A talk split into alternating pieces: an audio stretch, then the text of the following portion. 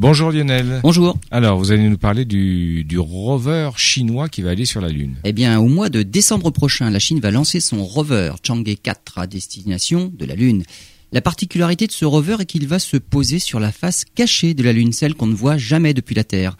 Il a donc fallu, en amont, envoyer un satellite pour assurer les communications avec le rover, qui sera toujours caché du point de vue de la Terre. Eh bien, ce satellite est en position depuis le mois de mai dernier, mais il ne faut pas qu'il tourne autour de la Lune, il doit rester en permanence au-dessus de la surface lunaire.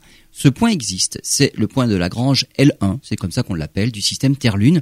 C'est un point qui se trouve à 65 000 km au-delà de la Lune. Ce point, pourtant plus éloigné de la Terre que la Lune, tourne à la même vitesse que la Lune. Il est donc fixe au-dessus de la surface cachée de la Lune.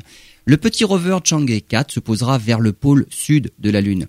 Il embarque des caméras et un radar pour sonder le sol. Il emporte aussi un instrument suédois qui doit étudier les impacts du vent solaire pendant trois ans.